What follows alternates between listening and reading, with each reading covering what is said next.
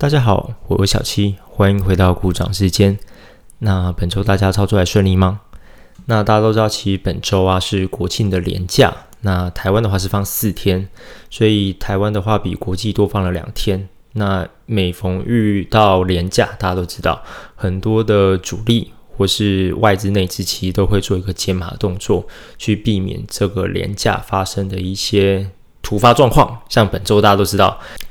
本周的假日发生的大事就是以色列跟哈马斯发生了战争嘛？对，那这对股市有没有什么影响呢？这的话我们稍晚会说。那我来分享一下我本周的操作好了。那基本上我本周的话还是以少少的当冲量能来维持我自己的盘感。那波段的部分的话，目前的话还是没有增加的部位，但是小七在这一周有发现一些比较。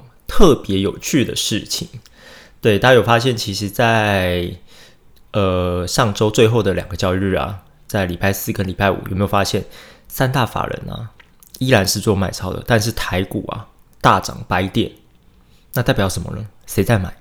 谁在买？谁在买？外资在卖，自营商在卖，投信小卖，所以三大法人总和还是卖超的，但是台股竟然是大涨百点的哦，那这代表什么？代表内资、政府、主力意志坚决做多，对大家其实可以发现，其实目前的最近的盘势，虽然 AI 还是相当的疲弱，但是有没有发现，其实 AI 慢慢的有在恢复的趋势？我们来看一下 AI，大家都知道，我们看两个龙头嘛，AI 伺服器基本上我们就看广达跟伟创，那我们可以发现，其实，在广达跟伟创已经两双双啊，已经慢慢站上均线了。那再加上现在的话是十月，那十月初我们要关注什么呢？关注营收表现。我们尤其可以看到最近的一个技嘉，大家都知道技嘉的话是辉达 H 一百架构的 AI 伺服器的一个供应商嘛。那我们可以看到，其实技嘉在九月的营收啊，已经飙升到一百六十二点七亿元，那月增三十六 percent，年增竟然高达八十五 percent，创下历史单月营收新高。那这代表什么呢？其实现在大家都预期，原本二零二四年是 AI 相关的营收爆发年。对，那其实现在慢慢到月底了嘛，到 Q 四，那我们可以发现，其实不管是在技嘉，或者是在一些相关的 AI 个股，慢慢的营收的力度慢慢要出来了。那这吸引什么？这代表什么？就如我上周的 p a c k e t 上面有说的，AI 只是休息，不是结束。大家可以在新闻的报道或是一些财经媒体上面有都说过嘛？其实，在 Q 四其实基本上就是一个 AI 的一个爆发年。那我们都知道，股价都会提前反应三到六个月。那现在距离三到六个月是什么时候？刚好是明年的 Q one。对，没错。那大家有没有发现，最近盘势啊，基本上已经。不管盘是多烂，或是盘是多差，不管三大法人是卖超的，但是哎，大盘是红的哦。对，这代表什么了？其实现在大盘的气氛呢，已经慢慢在改变了。台股的气氛慢慢在改变了。很多人说，哎哎，小七是不是选举行情要到了？政府就是有选举压力，要全部进场去做多护盘等等。其实我相信，政府不是散户。政府基本上，他们全力做多啊，或是寿险法人去做多，基本上都是有所谓的那个报告依据的，对，所以相信他们基本上应该是看好明年二零二四年 Q one 的一个整个科技年。对，那我们撇除国际的背景，我们单看本周台股的一个现状。那其实本周台股现状，基本上大家可以看到，就像我上周所说的，营收表现最好的基本上就落在 PCB。对 PCB 族群基本上就是上一个月台股的一个动能的代表。那我们可以发现，其实，在三七一五的电影投控，他们是做车用 PCB 的。有没有发现？哎，上周续创历史新高，已经快迈向一百了。那么来看一下台药，台药也是，台药上周创了一个一百五十四的高点之后做拉回，也是相相当的厉害。其实大家会发现，其实，在台股虽然只有一套资金的情况下面，但是股价轮动基本上还是呈现一个健康的一个轮动。那接下来台股会怎么走呢？这点我们可以继续看下去。对，基本上目前我只能说台股正在悄悄的改变，有可能像我们上周有 Parker 有说的，其实呃小七预期，其实台股的转折点会在十一月费的宣布。就是要不要升息的情况下，那那天有可能呈现利空出尽的时候，才是最佳买点。但是，依旧台股面我们来看，说不定我预期已经悄悄的有提早的趋势。对，大家发现其实国庆年假过完之后吧，基本上就是在十月中了。那十月中距离十月底这段期间，我相信是我们最后布局的机会。对，大家可以拭目以待。对，当然小七。是一个不负责任的预测，但是大家都可以知道，最近不管在盘市的状况，或是三大法人状况，以及台股的变化，大家可以感受到，哎，台股好像慢慢的有点变强的感觉。我靠，很多网友就说，我靠，三大法人在卖，谁在买？哎，大家不要原去买的是白痴哦。对，其实真正会进场买的，基本上现在啊，即一定是有所谓的内。内线消息，或者是有报告的一个信仰加持的，所以小七是蛮看好十月底跟十一月初，基本上这段期间是蛮好的一个布局的行情。对，那大家可以拭目以待，小七基本上会跟大家一起看下去。那么转呃转头来看一下，大家都知道周末一个重磅的消息，就是以色列跟巴勒斯坦发生战争了。相信很多人从媒体的报道啊都知道。巴勒斯坦的一个宗教组织哈马斯，他们跟以色列发生了战争。那我们来盘点一下，每次发生战争对股市的影响是什么？我们可以来看一道，基本上，呃，由最早的应该就是俄罗斯跟乌克兰战争爆发的时候嘛。那时候在二零二二年的二月二十四号。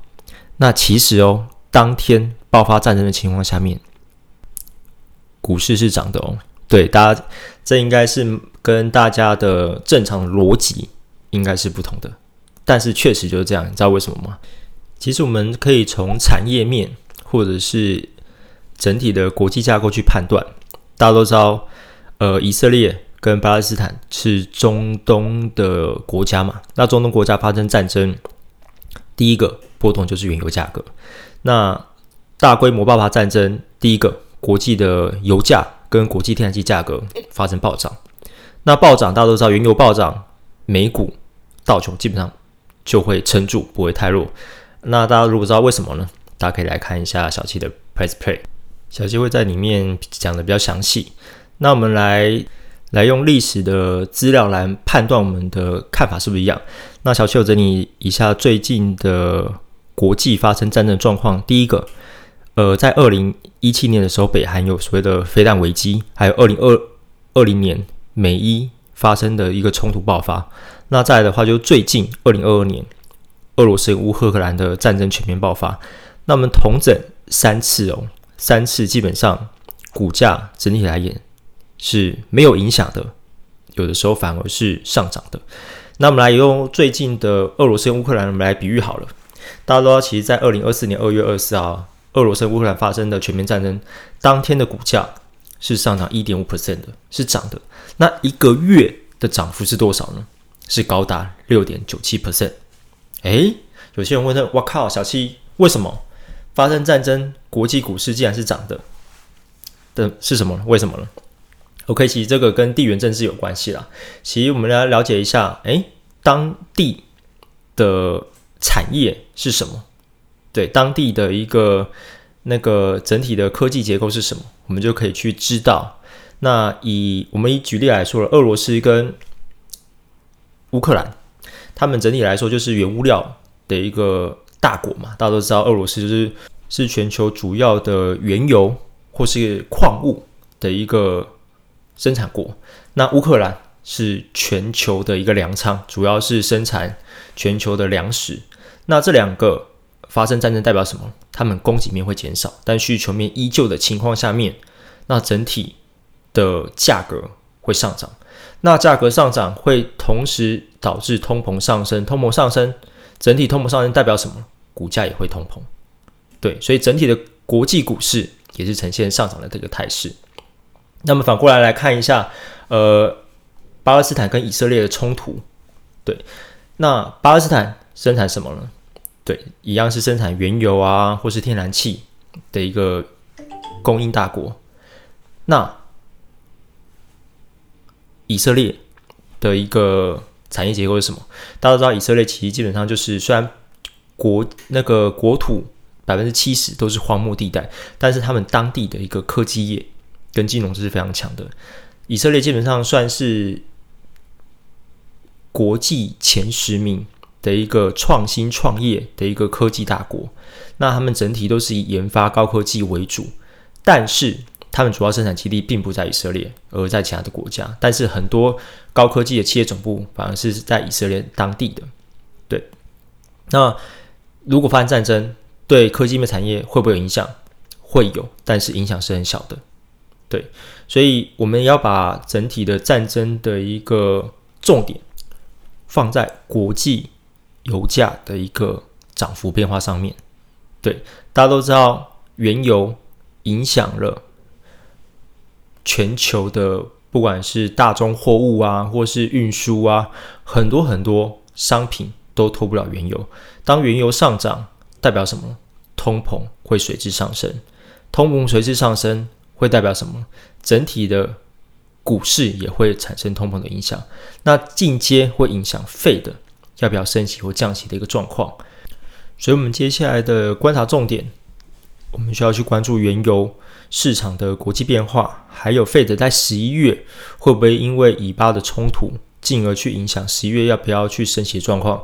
但是其实大家可以不用担心，我刚刚看了一下 Fed Watch，呃，市场的华尔街预测啊，十一月不升息的几率概率已经高达百分之八十七点五。那升息的预测的话是十二点五，这代表什么呢？代表市场啊预测基本上在年底的情况下面，在美联储啊，已经基本上不会不会再升息了。其实我们可以从上周五，呃，美国有公布九月的非农就业数据，它的非农新增的人口数是三十三点六万人，远高于预期的十七万，那创下今年初的大幅的增幅。那失业率的话是持平的，那平均的薪资增速则是放缓。那这意外的新增的就业人数啊，这代表什么呢？代表美国九月啊，劳动市场是很强劲的。那市场上面预原本预测啊，这可能会是支撑联准会再次升息的理由。但是我们可以发现，在上周五美股的反应是什么？美股基本上开杀低之后走高。那我们用费德瓦取来看，诶，十。一月的升息状况依旧，基本上不升息几率高达八十七点五。对，我们可以来预测，基本上市场上面呢，基本上已经有所谓的利空不跌、利空出尽的感觉。这个其实跟台股的状况是非常的类似的。所以目前的国际市场上面，基本上再多的利空已经是逐渐的淡化，那反而是只要有一点点的利多。市场上面反而是蠢蠢欲动的，这点的话，我们可以持续去观察一下接下来的十月下半旬的一个行情。基本上行情虽然平淡，但是不会太差。接下来我们下周我们该关注什么呢？其实下周基本上第一个，我们来关注一下，当然是美美股的一个变化嘛。第二个的话，关注什么？关注关注以巴战争到底什么时候会结束？它可能不像乌克兰跟俄罗斯可能会打了一两年啊，基本上不会，因为。两国的科技武力基本上相差很多，而且爱国的情节基本上差太多了。我们可以从最近的新闻报道来看，大家有没有发现，以色列发生战争，全球的以色列的国民啊，基本上是集体要回国的哦，而不是逃离。他们整体的一个国民意识啊，捐血的捐血，捐献物资的捐献物资，并且全球的。国人啊，集体要回国去打仗，这种爱国的情操基本上跟巴勒斯坦是完全不一样的。而且就我们科技水平来看，基本上两国的科技科技水平是差很多的。所以接下来我们可以期待，基本上这场战争不会很久。那什么时候会结束？这就牵扯到他们背后撑盘的组织会怎么去谈判收尾。所以基本上大家可以不用去太担心，呃，以巴战争会影响国际的一个股市或是经济的状况。对，大家可以不用太担心。那反观台股，我们下周关于什么？其实下周基本上台股基本上会是开红盘的状况，不管是在上周五的一个夜盘大涨，跟本周的一个国际的盘势，基本上台股不会太差。那我们基本上要努力布局了。对，就像我说的，转折点已经到了，台股的气氛已经完全不一样。那我们该如何布局呢？当然就是布局营收好的。那营收好的，我相信现在虽然 PCB 对依然是市场的主流，但是 AI 已经不弱了。对，AI 已经不弱了，所以我们可以慢慢的回去布局，过去拉回，并且站上已经重新站上月线的一个族群跟个股，我们可以开始慢慢做多了。在台股利空不跌，不管怎么卖，政府带头的情况下面。我们必须要摒弃以前的一个看法，简单讲就是政府就是我们的带头大哥，带头大哥都已经冲了，那我们这些散户啊，是不是该跟上了？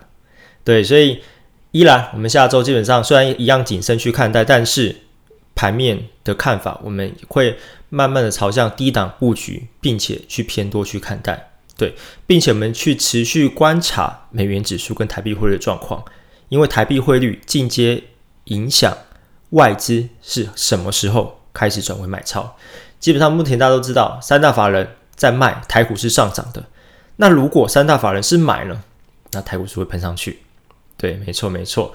所以十月呃国庆年假之后，大家可以去关注一下个股的营收表现，并且去锁定绩优的个股，站上月线三天之后，准备去发动。就像我上周 p a c k a s e 有举例到的广达，广达站上月线三天稳定之后，就往上的去空间。当然，这不是呃个股操作建议，大家不要去误会。只是我以这个去举例来讲，很多个股基本上月线站稳之后，就会有所发挥了。大家可以去持续去关注。下周的话，虽然只有三个交易日，但是我相信这三个交易日是非常宝贵的，大家可以努力的去慢慢的去布局了。其实基本上大家可以去发现，在股票市场上面的赢家通常具备了什么条件呢？我相信预测未来这个条件是非常重要的。当然，我不是说可是那种超能力的预测，而是针对事件发生的情况下面未来可能的变化、可能的情况，进而去预测。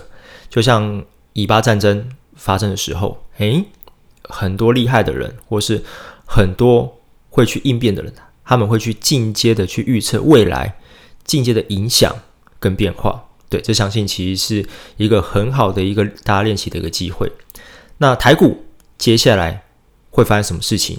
那我们可以去进而去推敲，进而去预测未来的可能性的发展。其实可以发现，其实最近的利空啊，基本上已经不是利空了。那未来还有利空吗？基本上相信已经慢慢的变少了。那利空结束的一个周期。那接下来就是利多的开始了，对，接下来我们可以持续观察我们十月半的行情。OK，那今天的 p a 就到这边，大家好，我是小七，那我们下周见，拜拜。